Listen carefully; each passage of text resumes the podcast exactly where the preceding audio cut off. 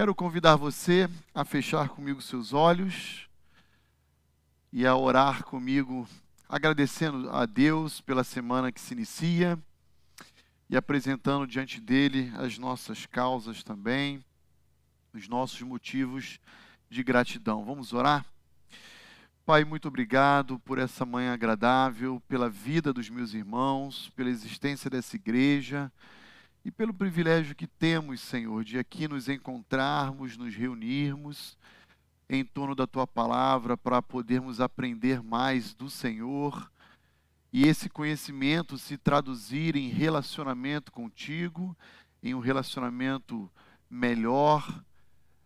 Esse conhecimento adquirido se traduz em testemunho fiel à tua palavra perante o mundo e que esse conhecimento também gere em nós transformação, promove edificação, promova, Senhor, o nosso crescimento.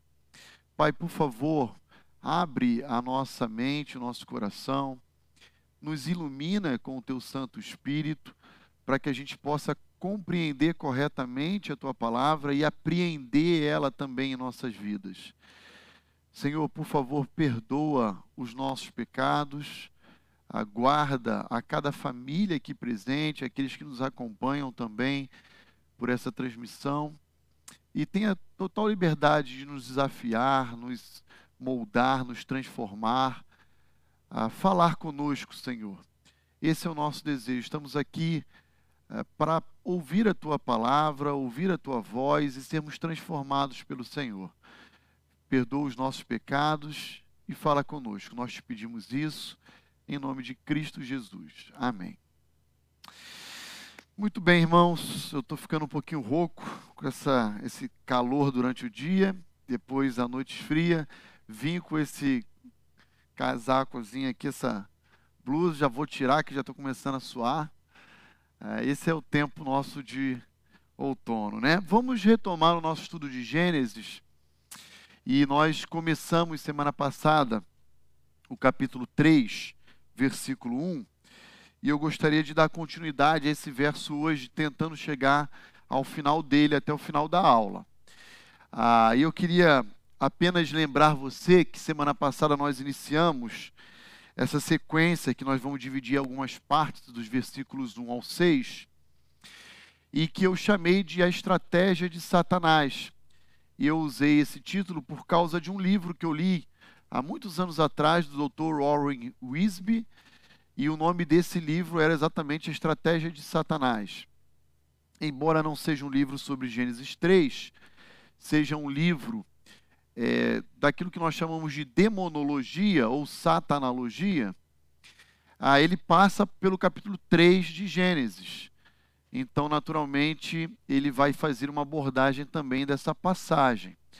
Então, me apropriei do título dessa obra e trouxe para que a gente possa aqui pensar juntos no capítulo 3 de forma expositiva, ah, olhando para uma estratégia, para uma metodologia que Satanás utiliza no Éden com Eva e que ainda hoje continua adotando e desenvolvendo essa metodologia em nossos dias.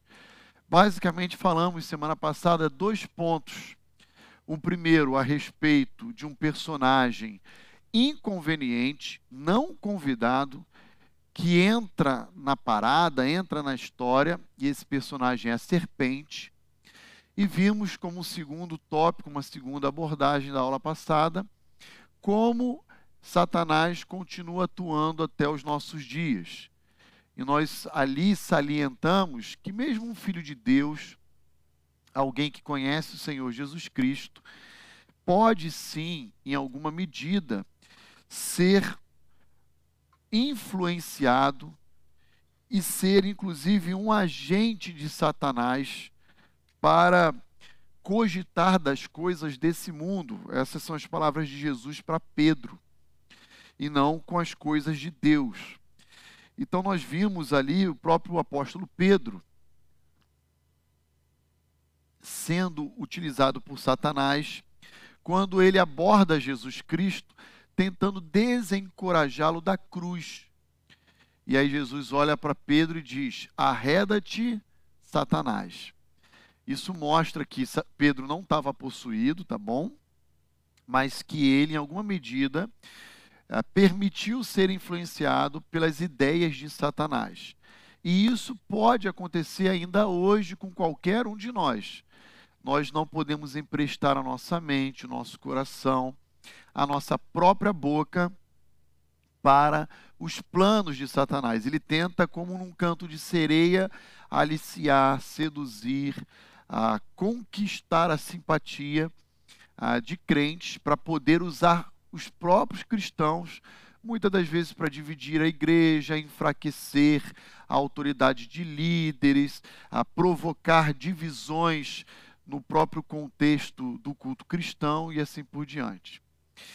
Muito bem, eu parei semana passada ah, nesse slide aqui, onde eu gostaria de começar a aula de hoje. E eu queria lembrar você que tem a liberdade aqui de levantar a mão, interromper, interagir, você de casa escrever lá no chat também. E a gente faz uma pausa e ouve a sua consideração. E se a gente souber responder, a gente responde também a sua dúvida, tá bom? Ah, quando eu era adolescente, na minha igreja lá no Rio de Janeiro, nós tínhamos uma biblioteca onde eles emprestavam os títulos para os membros da igreja. Né? Uma biblioteca até maior do que a nossa, com bastante títulos. E ali, então, na minha adolescência, eu sempre peguei muitas literaturas, nem sempre lia elas por inteiro, mas eu, curioso, né, ia lá semana sim, semana não, e pegava algumas obras. E aí, para quem é pai de adolescente, fica uma dica muito importante que pelo menos me influenciou ah, positivamente incentivem seus filhos a lerem, né? Pré-adolescente, adolescente, e de preferência oriente eles nessa leitura, para que eles sejam expostos a uma literatura saudável, uma, uma literatura encorajadora. E uma das obras que eu li, dentre tantas, eu li A Cruz e o Punhal, Tochas de Júbilo, Totem da Paz, Fator Melquisedeque, né? Refúgio Secreto, tudo literaturas de natureza missionária, da Corinne Boom. Lembram dessa personagem? Ah, e um dos livros que eu também tive a oportunidade de ter acesso é esse do pastor Bruce Olson. Ah, e por que, que eu estou trazendo exatamente esse título para a aula de Gênesis 3.1? Porque nessa literatura, no capítulo 18, ele elenca uma experiência que ele teve junto a uma tribo, a tribo dos Motilonês, acho que é esse o nome que se dá. Molitones, ó, tá vendo? Tem, tem muitos anos que eu não leio. Molitones, acho que é isso aí mesmo, irmão Milton, obrigado. E no capítulo 18, ele vai narrar, o título do capítulo 18 era A Noite do Tigre. Bem, eu não sei se a tradução está certa. Já teve outras traduções posteriores que foram traduzidas como a noite da onça. Eu acho que é onça. Porque, até onde eu saiba, ali na Venezuela, onde era o campo missionário do Bruce Olson, não sei se tem tigre. Sei que na floresta amazônica tem onça pintada tal, né? E ali já é divisa com a Venezuela. Mas enfim, seja tigre, seja onça, eu quero apenas compartilhar um pouquinho, ah, de forma resumida, do capítulo 18 desse livro. Ele fala, o Bruce Olson, como americano, que ele vai dedicar mais de 10 anos de vida ali nessa tribo, nessa aldeia dos. Mo... Como é que é o nome, irmão Milton? Molitonês molitones, nessa tribo aí. Está vendo que o nome já é difícil, né? E ele então vai desenvolver o seu ministério missionário ali. E ele chega como novato naquela tribo, se adaptando transcultural, transculturalmente ali, e ele vai conhecendo o cacique, né, que é o líder daquela tribo, ele vai conhecendo os costumes. E um belo dia, ele chega já próximo à hora do almoço, em casa, ah, depois de ter caçado. Então ele deve ter, ele não fala o que, que que, que ele levou, se foi animal, se foi peixe, o que, que ele pescou lá ou caçou, mas ele fala que ele chegou lá no final da manhã em casa para preparar o almoço, depois de uma manhã inteira de caça. E de repente ele é surpreendido com um índio que entra muito esbaforido, afoito na tribo. E ali então ele diz que o tigre falou. Foram as únicas palavras daquele índio. O tigre falou. Aí causa uma comoção danada na tribo. E todo mundo começa a gritar, a se desesperar. E ele para e ele fala assim: Como assim o tigre falou? O tigre não fala. O que está acontecendo, gente? E toca uma correria e ninguém para para dar atenção para ele. E ele vai atrás é, de um índio que ele chama de Bob, acho que é esse o apelido que ele chama, porque o nome indígena dele é impronunciável, né? Ele fala, Bob, o que está acontecendo? Tigre não fala. O Bob, o tigre falou, o tigre falou, e pernas para quem te quero, né? Ah, ele vai até o cacique, e ele fala para o cacique, o que quer dizer que o tigre falou? Tigre não fala. E o cacique dá uma bronca nele, fala assim: ó, você é um homem branco, fica aí no teu lugar, você não sabe nada da vida na selva, se põe no teu lugar aí. Eu vou lá na selva, na floresta, vou conversar com o tigre e eu volto. Aí ele pirou, né? Como assim, vou lá falar com o tigre e eu volto, né? Pois bem, é o que o cacique faz. Ele sai, passa a tarde inteira na, na selva, no final do dia ele volta. E aí, quando ele volta, ele reúne a tribo e diz: Olha, o tigre realmente falou. E se preparem, porque essa noite vai ter morte. Aí ele vai atrás do Bob de novo e fala: Bob, Bob é um índio da tribo que ele havia levado a conhecer Jesus e estava discipulando. E o Bob explicou para ele brevemente que, dentro do contexto dos ancestrais dessa tribo, de tempos em tempos, um tigre aparecia e falava. E todas as vezes que falava, havia morte. Houve um momento em que o tigre falou e que na madrugada apenas um índio morreu. E houve momentos em que o tigre havia falado para os ancestrais e dezenas de índios, vários índios morriam. O fato é que ele disse basicamente o seguinte: ó, quando o tigre fala, os espíritos saem das rochas e cerceiam a vida dos índios aqui ah, da nossa aldeia, da nossa tribo. E o Bob, que era um recém-convertido, está extremamente angustiado com aquela declaração e, e fala para o pastor Bruce: será que eles podem me pegar? Porque eu tenho Jesus nos meus lábios. Olha sacada do Bob, né? Eu tenho Jesus nos meus lábios. E o Bruce Olson está com o espírito dele atribulado, perturbado. Ele diz: Bob, eu não sei do que vocês estão falando. Tigre não fala. E aí o Bob sai triste e vai assim para o canto lá da aldeia, para um lugar específico. E depois o Bruce Olson para e fala: Gente, eu falhei com meu filho na fé, eu tenho que ir lá atrás dele e eu vou orar com ele, porque isso aí é, é opressão demoníaca. E ele vai então em direção ao Bob.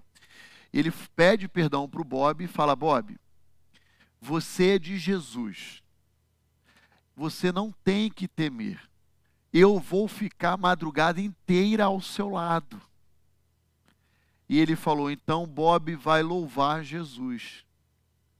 E eles passam a madrugada inteira orando, é, louvando a Deus, cantando.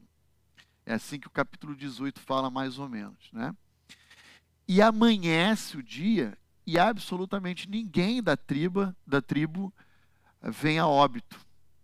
E aí então todo mundo que estava acordado ali em vigília, pensando que eles iriam morrer, ah, com medo, né, assustados, eles saem das suas casinhas lá de palha, né?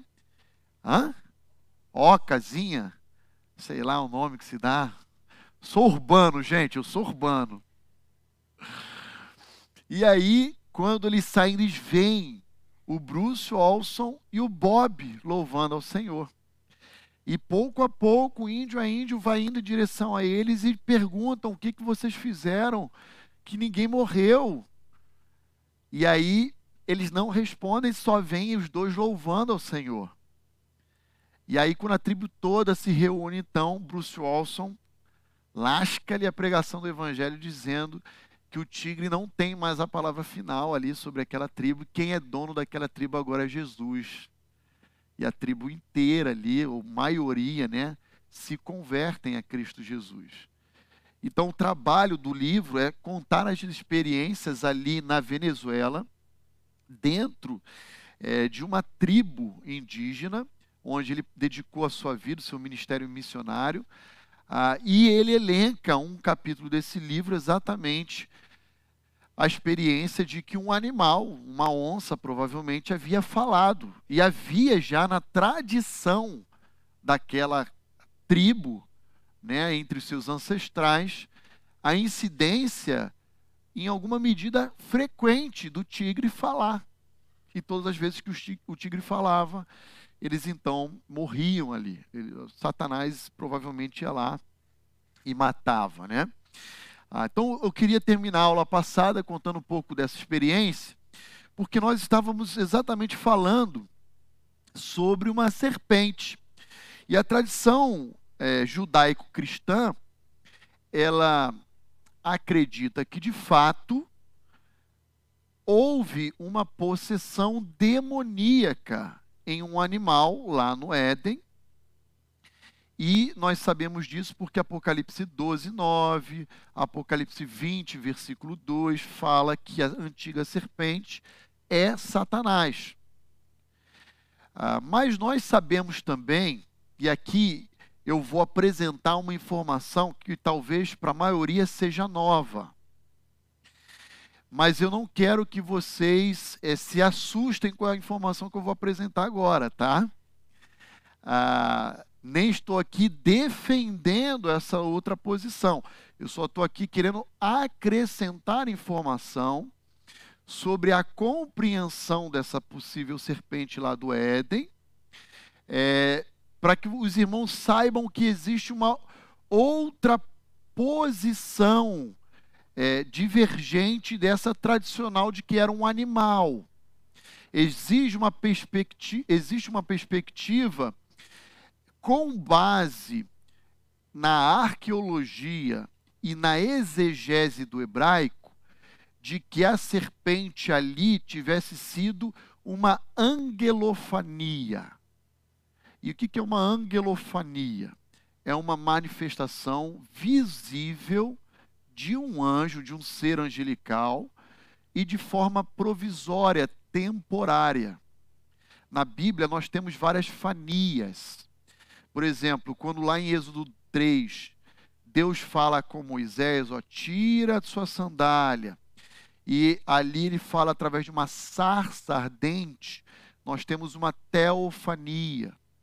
Quando Jesus é batizado e o Espírito Santo desce no Jordão sob a forma de uma pomba, aquilo é uma pneumatofania, uma manifestação provisória, visível do Espírito Santo sob a forma de um animal, de uma pomba. Ali em Gênesis 3:1 é possível que seja uma angelofania, uma manifestação provisória, visível de um ser angelical. E talvez por isso que Eva não tenha se espantado tanto ao ver a serpente falar. Ah, deixa eu explicar para os irmãos um pouquinho sobre essa perspectiva, tá? Para os irmãos entenderem. Existem algumas literaturas que não são cristãs, essa é uma delas, tá? Que vai descrever a mitologia egípcia, da época, inclusive, de Moisés. Esse livro aqui para quem está no fundo não enxerga, ele tem por título O Livro dos Mortos do Antigo Egito. Existe um livro chamado Livro da Mitologia Egípcia e outros ah, registros com base na arqueologia daquela região. E o que, que, basicamente é, nós acabamos descobrindo a respeito da arqueologia egípcia? É que eles tinham a compreensão de que a serpente talvez não fosse um ser bípede ou quadrúpede. Porque quando a gente vai lá para Gênesis 3,14, abra lá comigo em Gênesis 3,14. Depois que Adão e Eva pecam, nós vemos Deus aplicando uma penalidade sobre a serpente. Olha lá em Gênesis 3,14 comigo, o que, que diz Moisés. Ele fala assim: Então o Senhor Deus disse à serpente: Visto que isso fizeste, maldita és entre todos os animais domésticos e o és entre todos os animais selváticos. Rastejarás sobre o teu ventre e comerás pó todos os dias da tua vida.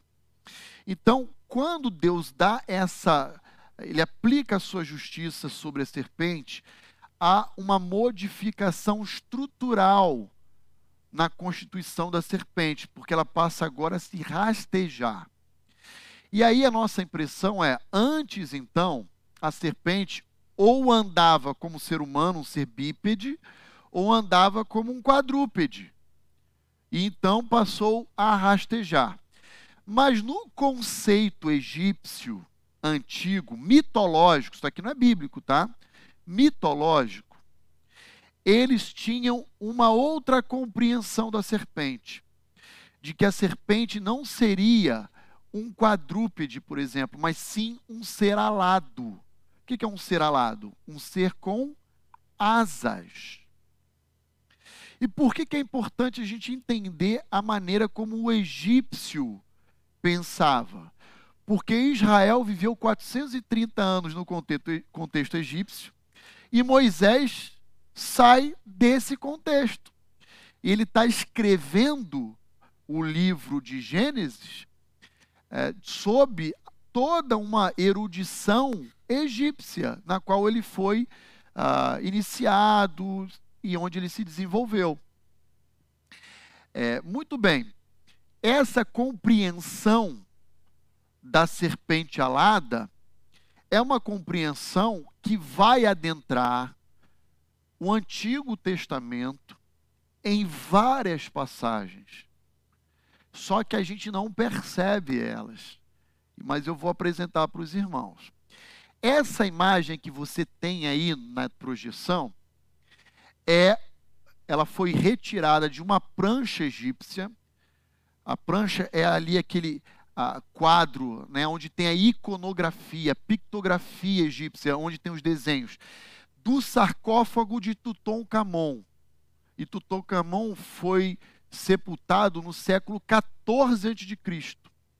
Então, um pouquinho depois, inclusive, de Moisés ter é, vivido. Tá bom? Então veja aí, ó, como é que eles representavam como uma serpente e com grandes asas. Essa era uma maneira que os egípcios compreendiam. Agora veja como que isso influenciou e entrou no Antigo Testamento na literatura bíblica. Agora vamos fazer uns exercícios aqui. Ó. Abra lá comigo em Isaías 14, 29.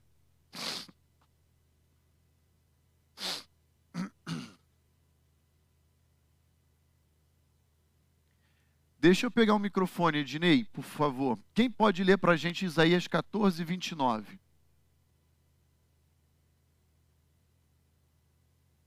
Aqui, irmã Roseli. Obrigado, minha irmã.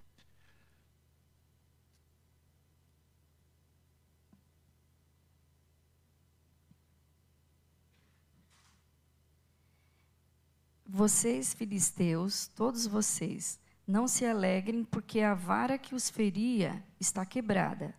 Da raiz da cobra brotará uma víbora, e o seu fruto será uma serpente veloz. Veloz. Essa palavrinha veloz, ela não é veloz. Sabe qual é essa palavrinha? A voadora. Está dentro do campo semântico, porque veloz tem a ver com ligeiro, rápido, mas não é a minha preferência pela melhor tradução. É a palavrinha em português, verbo voar. Então seria uma serpente voadora. Outra palavrinha também, Isaías 30, verso 6. Isaías é o principal autor do Antigo Testamento que vai usar a figura da serpente alada. Isaías 30, versículo 6. O Gustavo vai ler para a gente lá no fundo lá. Tem, tem outro microfone aí? Obrigado.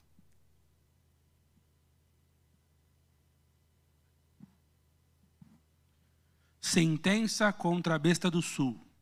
Através da terra da aflição e angústia, de onde vem a leoa, o leão, a víbora e a serpente volante, levam a lombos de jumento as suas riquezas e sobre as corcovas de camelos os seus tesouros a um povo que de nada lhes aproveitará. Obrigado, pastor Gustavo. Olha aí, ó, a víbora e a serpente volante. Sabe o que é esse volante? É a víbora e a serpente que voam. Né? Agora, o principal texto no livro de Isaías está no capítulo 6, e você conhece. Agora que eu quero apresentar um conceito bem legal. Olha lá comigo, Isaías 6. E se alguém puder ler versos 1 a 3, eu agradeceria. Isaías 6 é o chamado do profeta Isaías. Por favor, minha irmã, obrigado. No ano que morreu, no ano da morte do rei Uzias, eu vi o Senhor assentado sobre um alto e sublime trono, e as abas de suas vestes enchiam o templo. Serafins estavam por cima dele. Cada um tinha seis asas. Com duas cobriam o rosto, com duas cobriam os pés, e com duas voavam e clamavam uns para os outros, dizendo: Santo, Santo, Santo é o Senhor dos exércitos. Toda a terra está cheia da sua glória. Muito obrigado, minha irmã. Por que, que o pastor Roni falou de Isaías capítulo 6? Agora os irmãos vão entender. Porque nós estamos familiarizados com a ideia de que serafins são seres angelicais ah, bonitinhos, né? Assim, ah, lourinhos, de olhos azuis, cabelos encaracolados, não é assim? Ah, mas a palavra hebraica saraf significa serpente. Então, sabe o que é o, a terminação, o sufixo in? É o plural no hebraico. Serafins é um bando de serpente. Essa é a visão que Isaías está tendo. E olha como essa variedade de serpentes que ele está enxergando, olha como elas se apresentavam. Cada uma com quantas asas? Agora para aqui, olha para essa imagem aqui, ó. Talvez vocês do fundo não vão conseguir entender muito. Vocês conseguem perceber três camadas de asas aqui? E isso está na iconografia egípcia antiga. Duas cobriam os olhos, duas voavam para mantê-las suspensas no ar, e duas cobriam os pés. A palavrinha em Gênesis 3, 1, 3, 14 e outras passagens de Gênesis é outra, não é saraf, é nahash. É uma outra palavrinha que é traduzida como serpente também.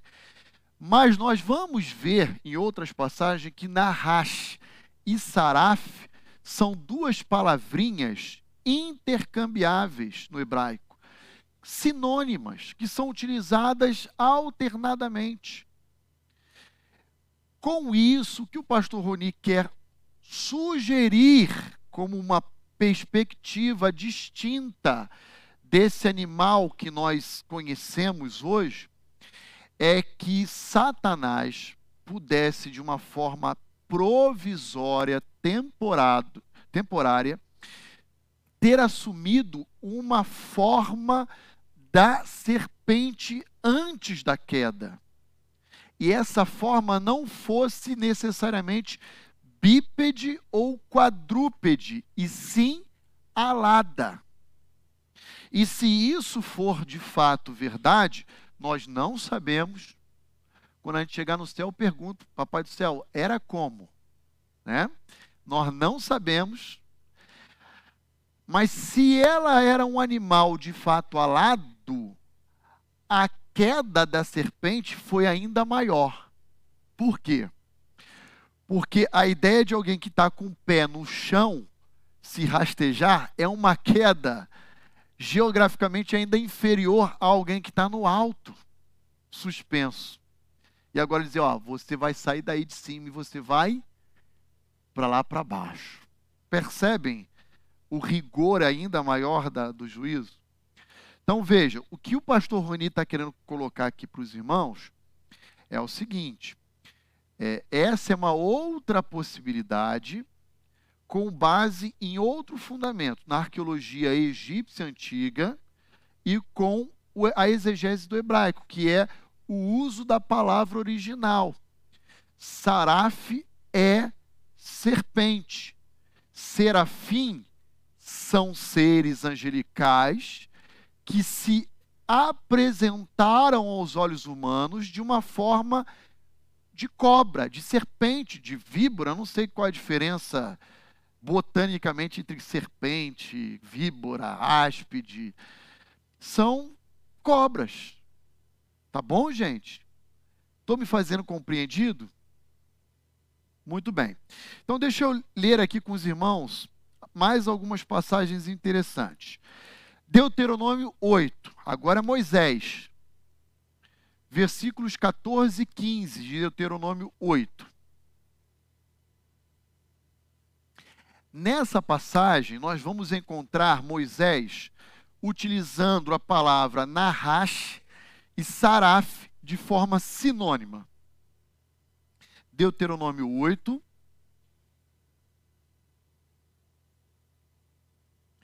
Versículos 14 e 15. Quem pode ler para nós? Ou Maurício lá atrás. Obrigado, querido. Puder fazer chegar o microfone. Obrigado. Deuteronômio 8, versículos 14 e 15. Se eleve o teu coração e te esqueças do Senhor, teu Deus, que te tirou da terra do Egito, da casa da servidão, que te conduziu por aquele grande e terrível deserto de serpentes abrasadoras, de escorpiões e de secura, em que não havia água, e te fez sair água da pederneira. Muito obrigado, Maurício. Olha aí o versículo 15. Que te conduziu por aquele grande e terrível deserto de Nahash Saraf. Como é que está traduzido?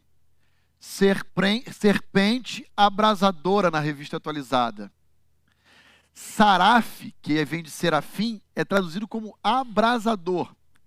A ideia de venenosa. É como se Moisés estivesse enfatizando cobras como serpentes venenosas do deserto. Cobras é, peçonhentas. Cobras é, é, mortais. Essa é a ideia. Aqui a gente vê ele usando Nahash e Saraf lado a lado. Ele está dizendo serpentes abrasadoras. Uma outra passagem está em Números 21, versículos 4 a 9, naquele episódio onde os judeus eles são picados pelas cobras. Quem pode ler para nós Números 21, versículos 4 a 9? Vamos fazer rodar aí para o pessoal acordar, participar aqui, ó. O José. Ah, tem aqui da irmã Roseli José o microfone aqui, ó. Obrigado. Números 21, versos 4 a 9, episódio lá no deserto.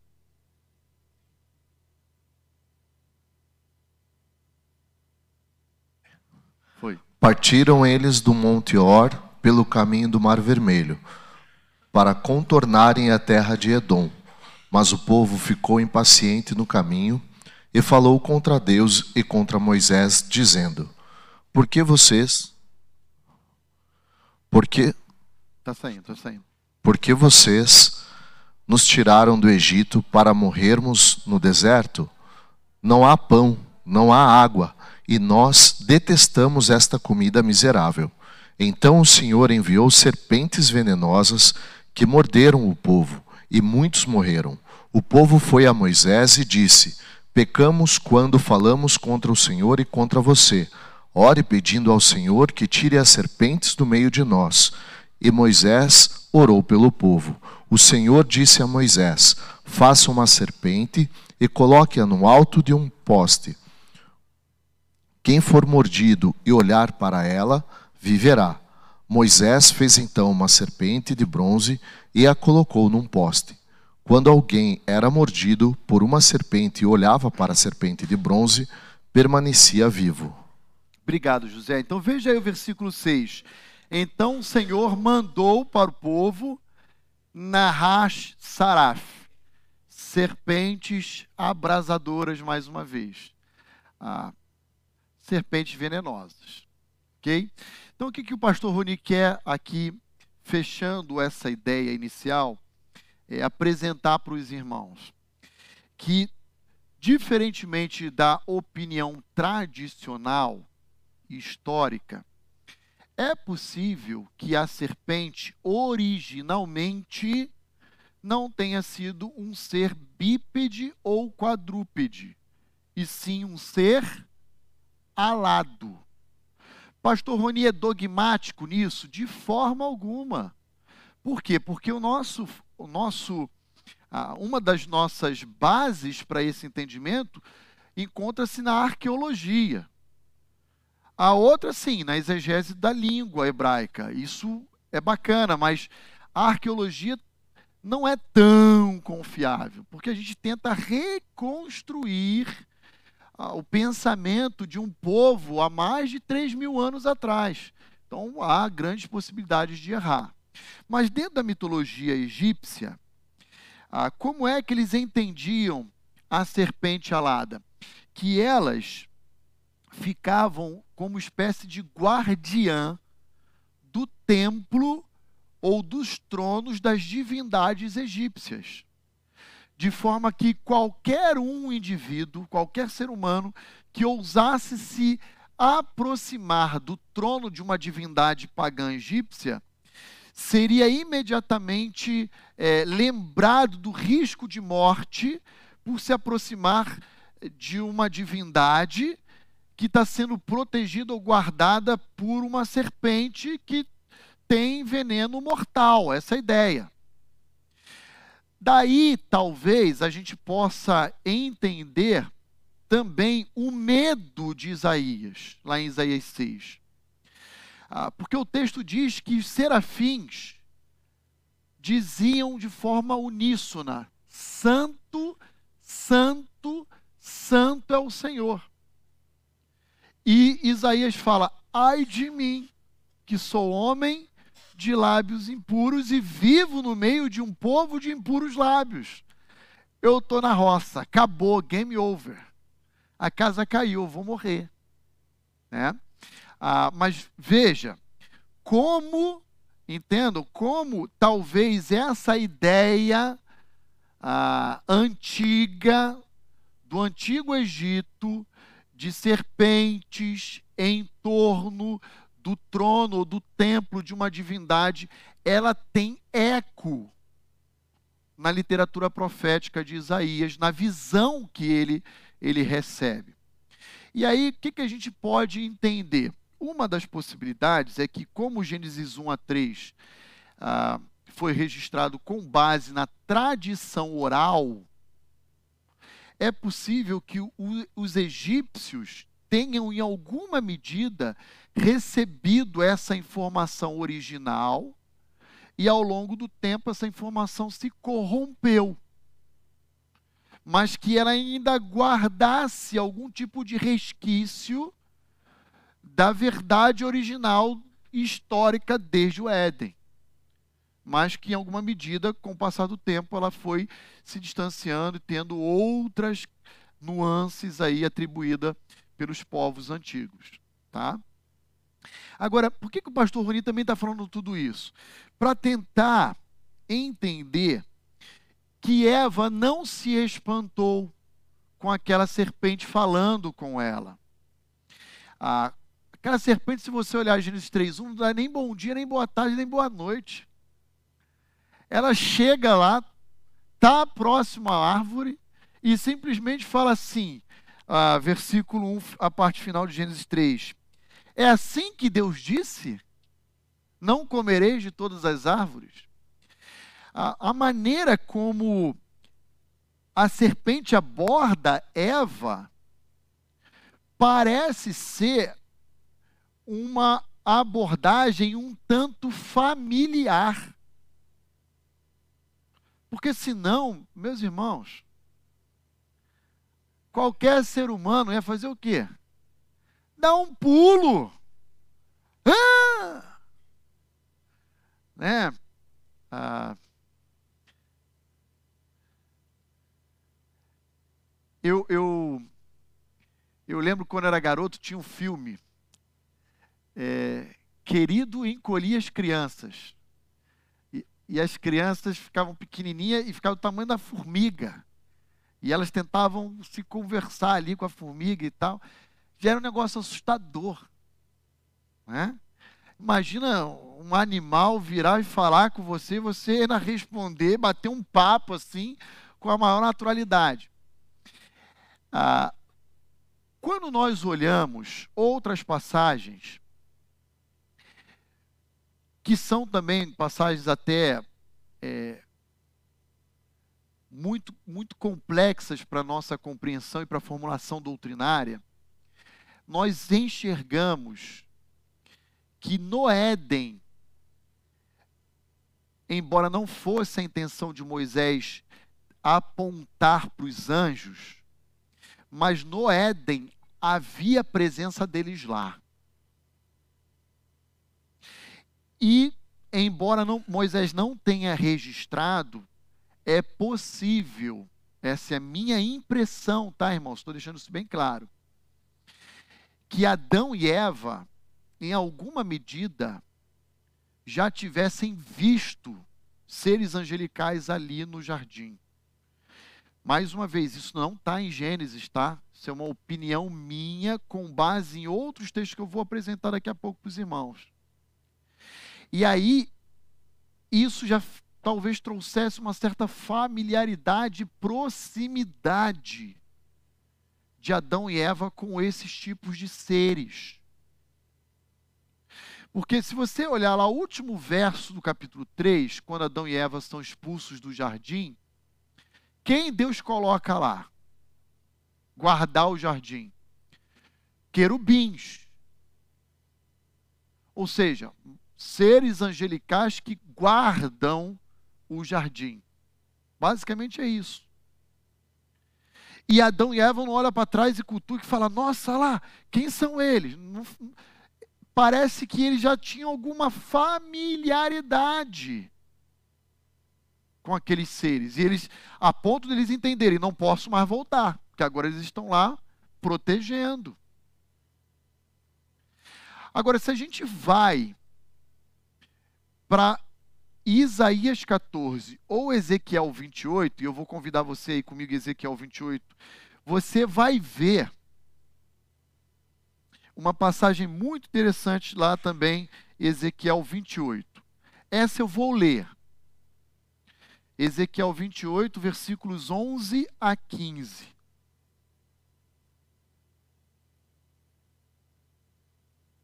Ezequiel 28, versos 11 a 15. Deixa eu só explicar o contexto dessa passagem, irmãos.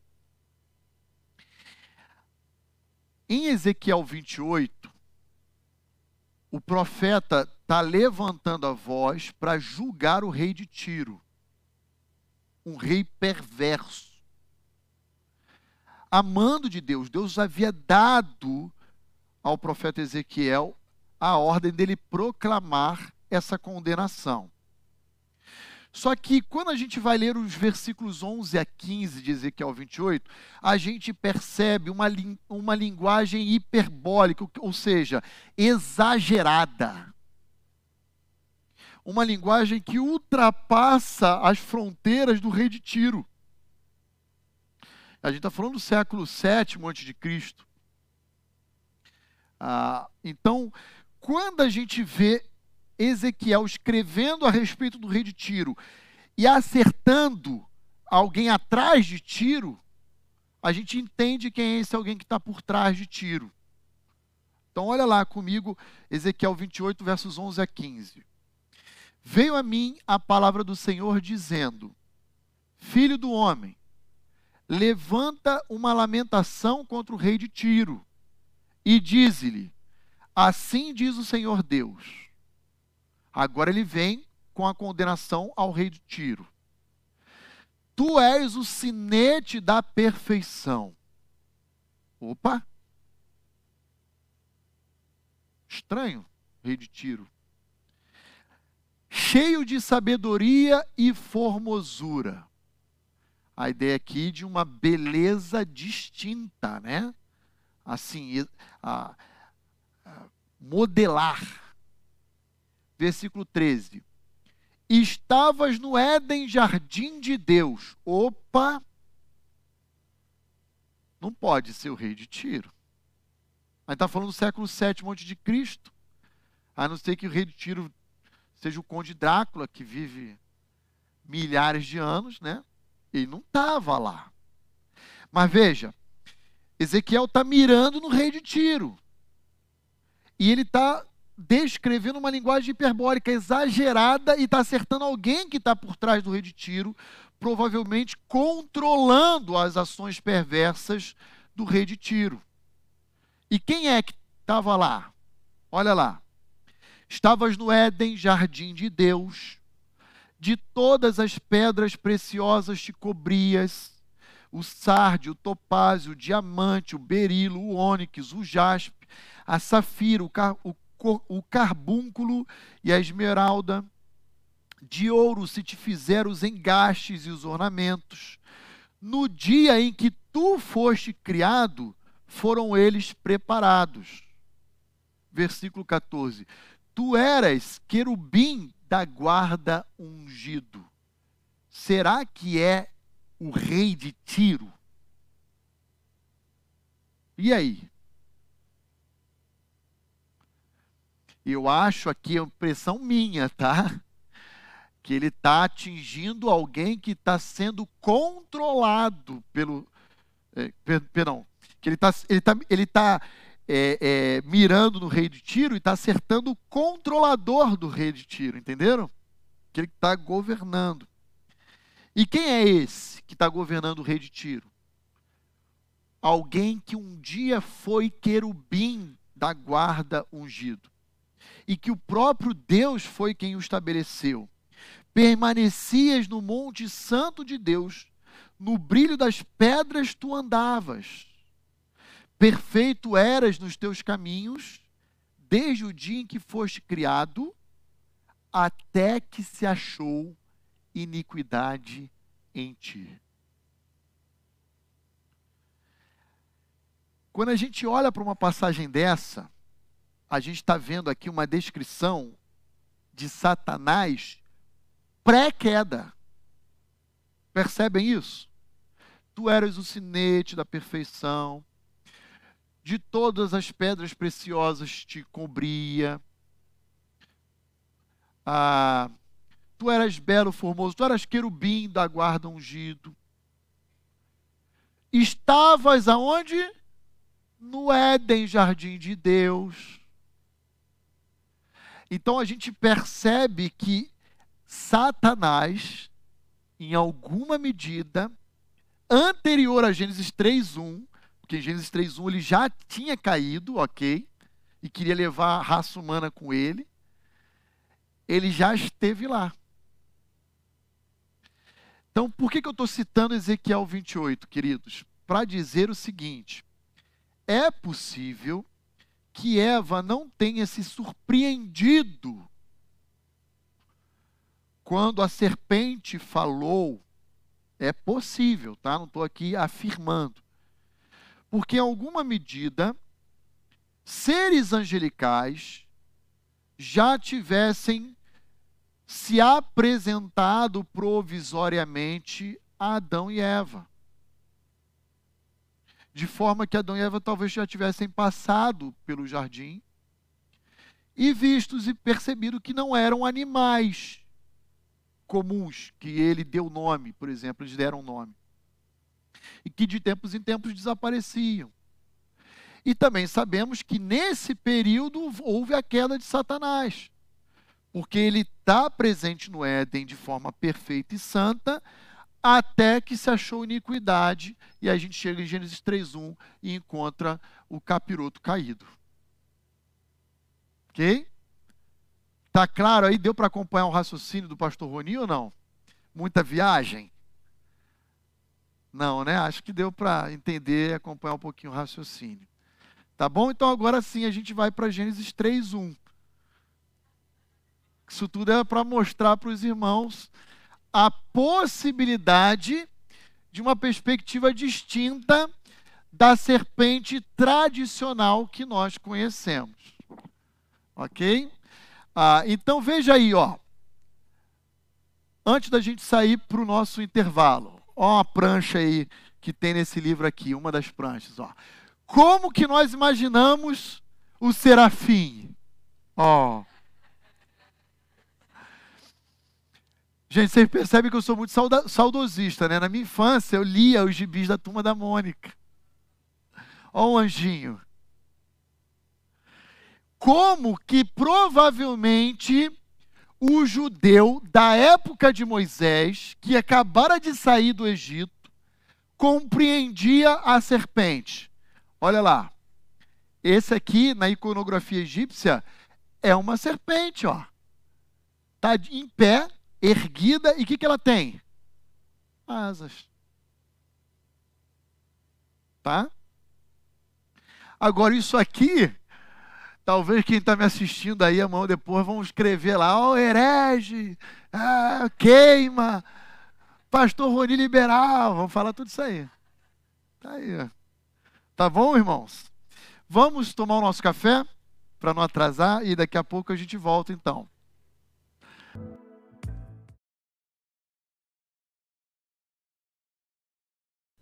Voltando agora sim para Gênesis 3, 1. Opa!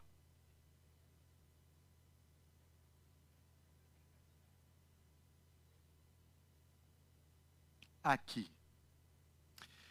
Olha lá comigo o versículo 1 do capítulo 3, a parte final. Mais a serpente, mais sagaz que todos os animais selváticos que o Senhor Deus tinha feito, Disse à mulher: É assim que Deus disse: Não comereis de toda árvore do jardim? Agora a gente vai começar a perceber as estratégias que Satanás utiliza, como ele se articula. E a primeira estratégia que a gente percebe no versículo 1 é essa que você tem aí projetada. Ele aborda Eva, ué. Pegadinha isso, hein? Aí. Ele aborda Eva questionando a palavra de Deus e embutido nesse questionamento, ele traz consigo também o lançar dúvidas sobre o caráter de Deus. Olha como ele fala: é assim que Deus disse. E ele continua dizendo lá sobre as árvores, né? Essa colocação, essa abordagem, irmãos, presta muita atenção. É uma abordagem que ridiculariza o que Deus disse. A ideia por trás de é assim que Deus disse é mais ou menos assim: é sério mesmo que Deus falou isso? Então o que Satanás faz é tentar colocar dúvida sobre a validade, sobre a própria intenção de Deus com o ser humano. Não é possível. Você, Eva, tem a obrigação de repensar se foi isso mesmo que Deus disse. Porque é possível que você tenha entendido errado. Essa é a estratégia de Satanás. Ele começa a questionar. É assim que Deus disse? Olha a sutileza. Ele, ele termina a frase, o questionamento dele dizendo: Não comereis de toda a árvore do jardim? Quando ele, ele faz isso, ele está invertendo.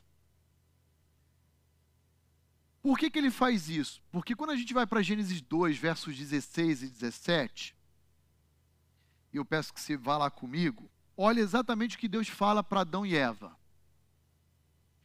E o Senhor Deus lhe deu esta ordem: de toda árvore do jardim comerás, livremente, mas a árvore do conhecimento do bem e do mal não comerás, porque no dia em que ela, delas comer, dela comeres, certamente morrerás. Então veja, a ordem expressa de Deus é de liberalidade, de tudo você pode comer, ok? Exceto de uma. E como é que Satanás faz com Eva? Ele inverte, ele distorce, ele deturpa ele fala assim: é verdade mesmo, é sério que Deus disse para você não comer de nada. Quando a gente vai para Gênesis 2, 16, 17, o que, que a gente constata? A graça de Deus, a sua liberalidade, a sua bondade em oferecer tudo, exceto um. Quando a gente vai para Gênesis 3, 1, a gente vê a serpente fazer o contrário. Destituir Deus da sua bondade, da sua graça, esvaziar a, a ordem de Deus e colocar no lugar da bondade, da graça, da misericórdia, peso, um fardo. É sério mesmo, Eva, que o Criador não quer que você coma de nada. Olha outro detalhe, muito, muito sutil, mas está presente no verso. Se você for comigo no versículo 18 do capítulo 2, olha como Moisés se refere a Deus. Disse mais o Senhor Deus, Yahweh Elohim. Versículo 19: Havendo, pois, o Senhor Deus Yahweh Elohim. Versículo 21. Então o Senhor Deus, Yahweh Elohim. Quando chega nas palavras da serpente, o que que Satanás fala? É assim que Deus disse? Ele tira Yahweh, Senhor. Pode parecer sutil,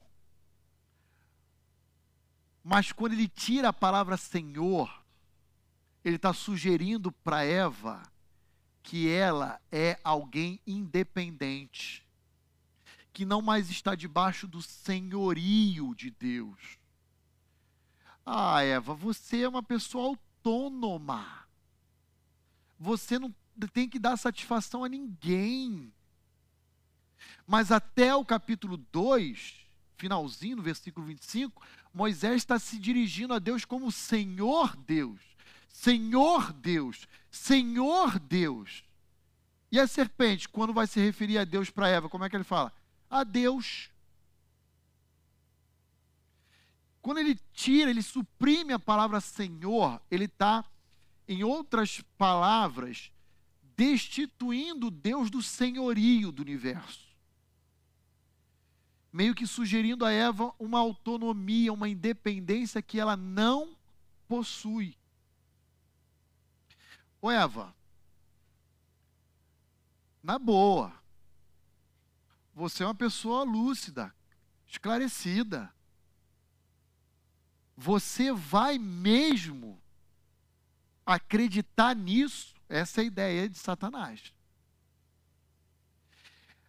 Outra característica, quando a gente vai para o versículo 16, 17 do capítulo 2 de Gênesis, nós vemos essa ordem sendo dada a Adão de uma forma muito pessoal.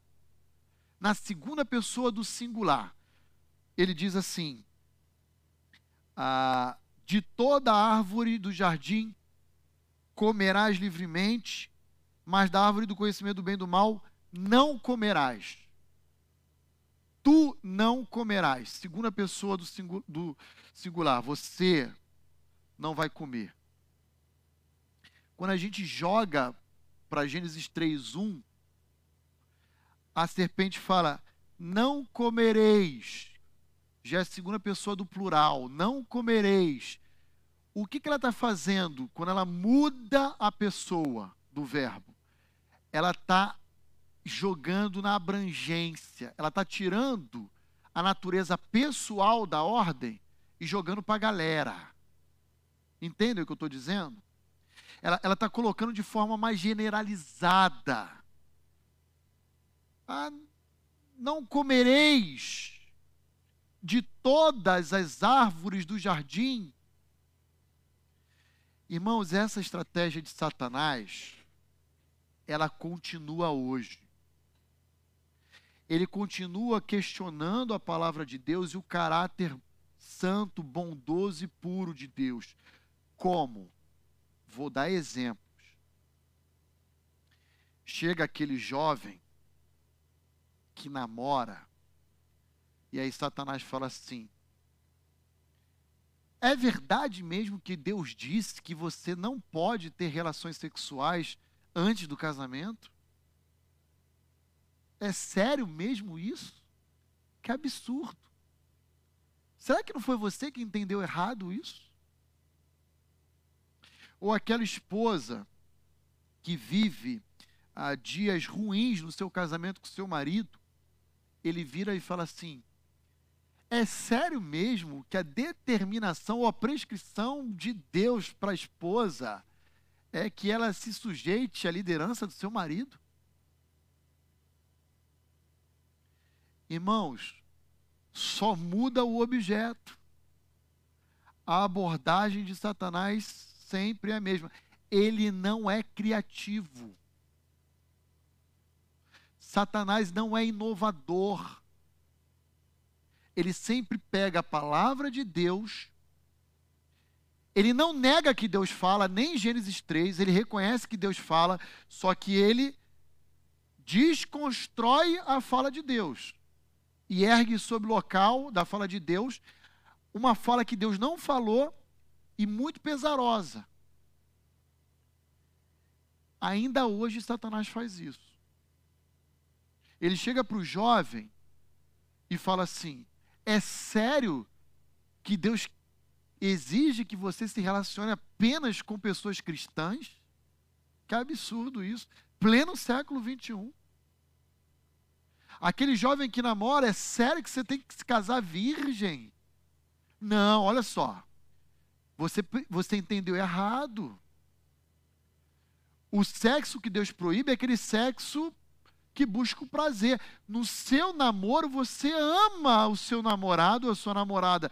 Isso é a expressão do amor. Deus é amor. Faça amor. É assim. É assim. O tempo inteiro, Satanás, ele ataca a palavra de Deus, e ao atacar a palavra de Deus, ele sugere para sua vítima que as prescrições de Deus são pesarosas. Ele esvazia toda a graça, toda a bondade, todo o amor de Deus contido na palavra e faz com que nós, eu e você, quanto qualquer ser humano, passe a enxergar a palavra de Deus como um fardo. Só que a Bíblia não fala que a palavra de Deus é um fardo. Aliás, o apóstolo João, inclusive, vai dizer que os mandamentos de Deus não são pesados. O próprio Senhor Jesus vai falar: Vinde a mim, todos os que estão cansados, sobrecarregados. E aí ele vai fazer uma troca. Ele vai falar assim: ó, lance o seu peso sobre mim e obtenha da minha parte o meu jugo e o meu fardo. O meu jugo é suave e o meu fardo é leve. Só que Satanás, ele desconstrói isso, irmãos. Percebem isso? E, e, quando, ele, quando ele fala, olha, gente, isso para mim é assim, eu fico indignado quando eu leio o versículo 1. É, não sei se o irmão consegue perceber minha indignação, mas assim, quando a gente vai para 16, 17 do capítulo 2, Deus está falando assim: coma de tudo. Satanás vem e fala: é verdade que ele disse para não comer nada? Cara, vontade de. Olha que sagacidade, que astúcia, que perversidade própria de Satanás. Né? Ah, e isso tem que chamar a nossa atenção, irmãos. Porque o tempo inteiro é assim. Ó, ó, ó o pastor Roni tocando em casa de marimbondo agora, ó. Ó. É verdade que você não pode ir para a festa junina? Qual mal há em comer um milho, um curau? fazer parte de um arraiá. Olha o pastor Rony mexendo na casa de marimbondo aí. Qual é o problema de você ir lá e, e, e degustar uma boa comida? Tomar um quentão? É folclórico, não tem nada de paganismo. Ó. Oh. Ah, fala, pastor Rony é xiita. É verdade mesmo que, que você não pode fazer uma fezinha na loteria? Deus não quer que tu seja rico, cara. Gente, essas ah, artimanhas não são novas. Desde quando o homem foi criado, elas existem.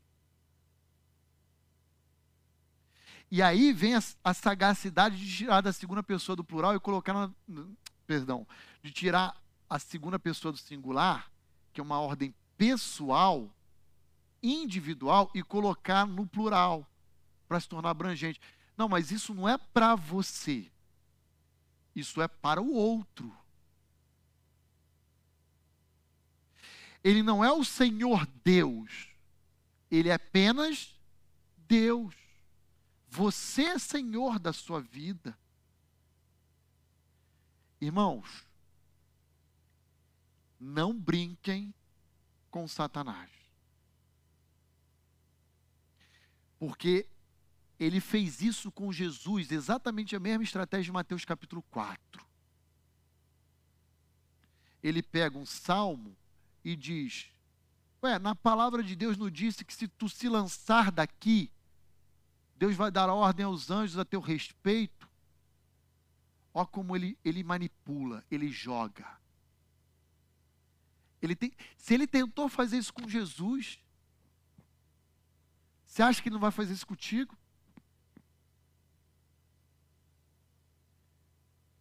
Já tentou algumas vezes comigo. E na hora eu falei: arreda-te, Satanás.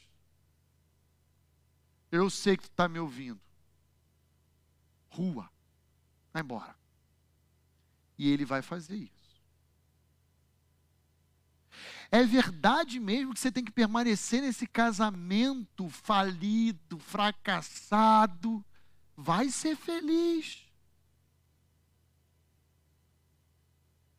É verdade mesmo que você tem que se privar da pornografia? Você não está adulterando com ninguém. É só clicar.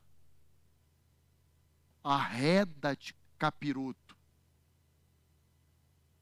Você só quer levar o homem à queda. Bem, queridos, eu vou parar por aqui hoje, porque ah, eu preciso continuar a partir do versículo 2, e aí a gente vai, vai invadir muito o horário. Então, eu vou terminar até um pouquinho antes do que a gente costuma terminar, que é em torno de 11 horas, tá? Mas a minha palavra para a igreja é: prestem atenção. Não brinquem Satanás, ele tenta o tempo inteiro levar o homem à queda. Nossa igreja não é uma igreja perfeita, está longe de ser, mas é uma igreja saudável. Entendam isso. Então não permita com que Satanás evidencie perante os seus olhos apenas as falhas. Reconheça e valorize os acertos. Apegue-se à unidade da igreja, do corpo de Cristo, ao ensino bíblico, à palavra de Deus. Não é que você não deva contribuir para o aperfeiçoamento das áreas onde estão fragilizadas, mas não façam dessas áreas um problema para o seu relacionamento com Deus e com a sua igreja local, com os seus líderes, com os ministérios onde você está envolvido e assim por diante. Cuidado, porque Satanás ele é sujo. E ele vai fazer tudo o que tiver ao alcance dele para derrubar você. Agora, no intervalo, eu estava conversando com uma irmã. E ela comentou comigo: meu marido está passando por uma fase de desilusão. Fica atento. Porque eu sei quem está por trás de oportunidades que promovem desilusão na vida do cristão vigie, não brinque. Não é para você ficar também indo para outro extremo e caçando Satanás na esquina. Ah, isso aqui é o diabo. Ah, isso aqui é o inimigo. Não é? Você tem que estar lúcido, mas não pode ser negligente. Quando eu era criança, eu li um livro chamado Este Mundo Tenebroso. Não é para ler, pra, não é para ninguém ler, por favor. O negócio era violento. O cara saía de casa, abria a porta da sala, ele olhava no fio, tinha um demônio. Na porta, no muro, estava assim: sai, sai para a rua. Não é, não é esse grau né, de, de paranoia. Mas não seja negligente. Reconheça que Satanás está aí, demônios como um todo, está aí atentando contra o seu relacionamento com Deus e tudo aquilo que Deus preze e valoriza. Amém, irmãos? Alguma dúvida, alguma consideração que queiram colocar? Essa é a hora, fique à vontade aí. Nada? Nem no chat aí, Michel? Tranquilo? Então vamos orar e encerrar? Ninguém mesmo? Então tá bom. Pai, muito obrigado por essa manhã, por esse tempo de escola bíblica que tivemos aqui juntos. E eu rogo ao Senhor que tudo isso que nós aprendemos, fomos expostos hoje, a tua palavra possa ah, estar gravada em nossas mentes e corações, especialmente, Senhor, para nos prevenir das ciladas, das artimanhas, dos ataques que o inimigo das nossas almas diariamente atenta contra nós. Eu peço, Senhor, que o Senhor nos proteja, que o Senhor não jamais autorize que ele nos toque, que o Senhor nos proteja não apenas dele, mas sobretudo do mal, do pecado que podemos praticar e que antes de tudo ofende o seu caráter santo. Que o Senhor nos guarde, nos preserve como teu povo, como tua igreja, e que possamos ser sempre encontrados diante dos teus olhos de uma forma aprovada a ti. Eu peço isso por mim e pelos meus irmãos, em nome de Jesus Cristo. Amém e amém.